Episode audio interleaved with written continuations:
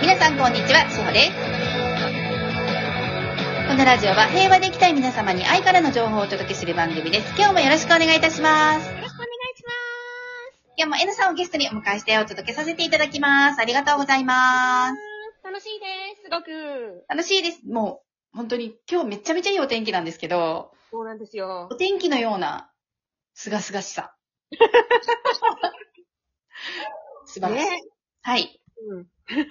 そんな輝きをうん。まきながらの放送をお届けさせていただきます。ねえ。なんかさ、あのー私あんまり、このもうスピリチュアル、まあ、スピリチュアル、ゆるふわスピリチュアルっていうところじゃないんだけど、はい。まあ、精神性とかっていうはい。分野から、こはう、いいろいろ今発信とか仕事をさせてもらっていて、はいあの、セルフアウェイク、まあ、統合というのを進めるとね、自分の進む道、進みたい道っていうのが結構明確になってくるんだよね。こういう、で、そうすると、こういう道に進みたいとか、こういうふうにやっていきたいって思うと、小さな違和感っていうのに、すごくね、気づき始めるのね。はい。うん。で、今、私たまに生徒さんから聞くのが、自己崩壊とかあぶり出しっていう言葉を聞くんだけれど、えっと、私はあんまりあぶり出しっていう言い方はしないんだけど、はい。自分がやっぱりこう、なりたい自分、望んでいる未来っていうところに向かうために、横道がどんどんどんどんどんどんどんどんなくなるんだよね。はい。で、横道がなくなるときって、やっぱり、それは人との関係が終わったりとか、自分が今までここがって思ってたもところから離れたりとか、ね、出会いがあったり別れがあったりとかすると、やっぱり、こう、バイブレーションとか感情っていうのは出てくるじゃないはい。だからそういうところから見ると、あ、本当に今って横道っていうのがなくなっていく時期だなってつくづく思ってる。うーん、もう、あの、目指す道は一本っていう。そうそうそうそうそそうですよね。今まで、確かに感情に振り回されたりとかして、目の前のう。うん。現実が整わなかったりすると、ああでもない、こうでもないっていう、まあもちろん思考も働くしうんうん、それも、うん。あっち行ったりこっち行ったりして、遠回りもいっぱいしてきました。うん。で、それが今なくなってきたっていうことですよね。そうだね。そう。そうそうそう。うん、だから、い昔だったら、こう、ちょっと、なんかなって違和感を感じながらも、一緒に関係性を続けられたりとか、違和感感じながらも、どうだろうって思いながらも、そのグループの中とか職場にいたっていうところから、やっぱりそれができないうん心にはなっていってるね。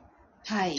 うん。でも多分ね、今もまだ違和感を感じながらそこに居続けている人たちっていうのもいるんだと思う。はい。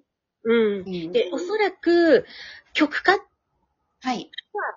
うん、曲化っていう言い方が前あったんだけど、はい。うん、要は自分自身の本心っていうものを信じてそこに進んでいくか、今まで通り違和感を感じながら生きるかっていう人たち、ここは本当に分かれてきてるなって思う。うーん。うん。うん。なるほど。きっと今、まあね、ラジオを聞いていただいている皆さんの中でも、じゃあ、うん日常生活の中で違和感が持ってらっしゃる方って、うん。たくさんいらっしゃると思うんですけど、うんそこをうん。これから精査されてくる。と思うよ。そでれは、うんえー意図すればいいですかそうだね。一つは糸の力ってやっぱり大きいから、あの自分がどうありたいかとか、うん、どういう道に進みたいかとかっていうところを明確にすると、おのずとね、そうなっていくんだと思う。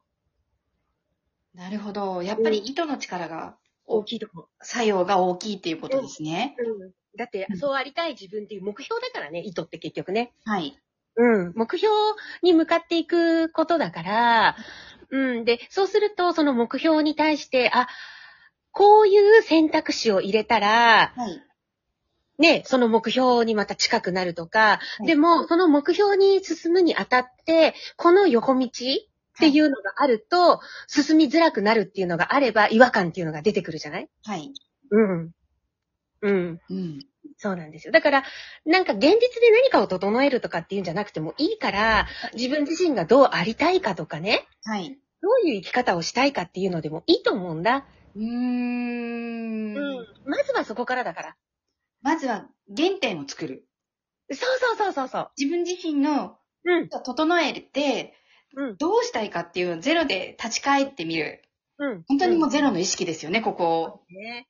を。うんはい。そうそ真うそうっ白な、思考を真っ白な状態にして、うゼロの位置に立ち返って、どうしたいか。そう。で、結局やっぱりゼロって全てを包括して、こう、無から有を生むっていう世界だから、はい。ゼロってね、全てを生み出す場所だからさ。はい。うん。そう。だからそこと、はいこう。あ、前、前々回ぐらいの、あ、前、ん前回私が皆様にお伝えさせていただいた最悪だって思うものの中にも、絶対にキラッと光る何かがあるっていう、この辺がね、全部一緒になっていくかもしれないね。ねえ。これから、そういうことが、おのずと精査されていくうんエネルギーがうん、吹いてくるというか、風が吹いてくるっていうそうだね。そうだと思う。時代に変わっ、それが風の時代っていうことですかね。そうだね。うん。だって、風もやっぱり、風に乗るってことはやっぱり意図したところに向かって風は流れていくからさ。はい。うん。そう。で、そのためにはどんどんどんどん自分の中のジャッジとか物差しとか優劣とか、はい。なんだ、比較とか承認とかっていうのをどんどん外していくしかないよね。そうですね。重たい周波数とエネルギー抱えてると、着地したいところに行けないですもんね。うん。その通り、その通り。そう。そうなんですよ。そうなんですよ。だからもうまずはやっぱりこっちを取っていくってことだね。軽やかに進んでいきましょう、皆さん。行きましょね。ははいい。う。ね。じゃあ、ご質問。ちょっと、うんじゃあ、この、今のお話に通ずる、通ずるちょっと関連するまあ、言葉だけかなっていうお便り来てます。はい。読ませていただきます。えー、ポッタさんからいただきました。ありがとうございます。いつも楽しく聞いてます。ありがとうございます。質問です。今は風の時代と言われていますが、約200年ごとに変わると知りました。また、いずれ800年後くらいに土土の時代が来るのでしょうかうん土の時代は形あるものを重んじる物質主義の時代であり、今から進んでいく5次元の地球とは逆方向に感じます。また、戻ってしまうのでしょうかこのあたりがよくわかりません。どうぞよろしくお願いいたします。という質問です。うんうん。はい私、風の時代って、まあ、今風の時代って言うんだけど、それが200年とかのサイクルっていうのはちょっと、全然知らなかったんだけど、はい。そうだな、じゃあ、うーんと、私が思うっていうところの話ね。はい。この地球っていうところはこれから5次元っていう、もう今生まれてくる子たちもそうだけど、5次元意識っていうところに上がっていくんだよね。はい。うん。それで、5次元意識も、うんと、どんどん800年後って言ってた今。そうです。800年後に土の時代が来るのでしょうかって。 800年もたっ、800年ぐらいもかけて、えっと、5次元っていうところに安定した地球っていうのは、そうそうやすやすと波動は落ちないね。もう、はい落とせないね、そんなとこまでね。うん。うん、三、もうじゃあもう一回3次元に戻ってくださいって言ったら、もう多分このラジオを聞いてるみんなもそうなように戻れないんだよ、もうそういうところまでね。はいっていうことはどういうことかというと、うん、軽やかな5次元意識というところに意識は向きながらも、現実の世界というところもしっかり整えていくっていう人たちが増えていくんじゃないのかな。なるほど。うん。うんこれって私が今結構向かっているところで、ところなのね、実はね。はい。うん。私はもう結構5次元意識っていうのはそこそこ、もう随分2018年だから、もう5年目ぐらいだから、あん結構安定してきてるんですよね、5次元以上の意識ってね。はい。だから、この5次元以上の意識を持って、この現実という物質という目に見えるものっていうところをどういうふうに扱っていこうかなっていうふうな意識に今入ってる。はい。うんうん。だから、そんな感じかなって思う。そうですよね。あの、えなさんの今軽やかなエネルギーが、じゃあ5次元に行くかって言ったら、む無理ですよね。 3次元あ、ごめんなさい、3次元に行くって無理ですよね。失礼しま三し次た元。はいけない。絶行対いけ行ない。かないですよね。うんうん。うん絶対いけない。まず、人のこと大嫌いとか、殺したいとか、憎むとかっていう意識がない。そうですよね。 うん。そこに戻る必要もないですもんね。ちょっとこの人困ったなぐらいはあるよ、もちろん。 人間だから。はい。人間ですもの。だから、うーん、そっかーっていうのはあるけど、はい。でもそれが相手を憎んで蹴落としてやりたいとか、ね、引っ張り下ろそうとかっていう意識には絶対にならない。うーん。うんだけど、その意識を持ちながら、この私たちは現実というところ、私も現実を生きているから、ここをどういう風に形作っていこうかなって今思ってる。はい。っていう感じかなはい。ありがとうございます。ポンタさんいかがでしたかう戻りません。ん。そう。でね、はい。言うて、うーんとね、あん、あんまりそういう情報を耳にしない方がいいよ。はい。うん。その情報に振り回されて800年後なんて多分生きてないからさ、私たそうち。ですよね。いや、私たち絶対無理なので、そう。でね、はい問題が問題を生み出し続けてしまうんですよ。そういう、わからないことって。はい。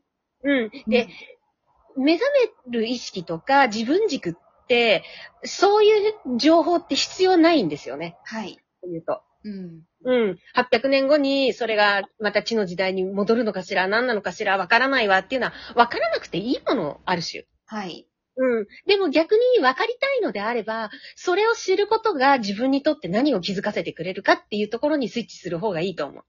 なるほど。うん。またでない新たな視点ですね。はい。ね、でないと、情報だけを頼りに、あの人はああ言ってる、この人はこう言ってるって言って、はい目に見えていないもの、誰にも証明できないものっていう、その、うん、まか不思議なところだけに振り回されてしまう。はい。わうん。と、私は思う。かりました。うんあり。がとうございます。うん。ポンタさんもご参考になさってくださいね。 YouTube 開くと、やっぱりそういう情報っていっぱい出てるからね。ねえ。で、一個、一個開くと、なんか、芋づる式にダダダダダって出てくるじゃないですか、関連動画が。そうだよね。ねえ。うん。だからうん。騙されないでくださいね。なされないでね。いっねはい。ということで、今日も皆さん素敵な一日をお過ごしください。いってらっしゃい。らっしゃい。ありがとうございます。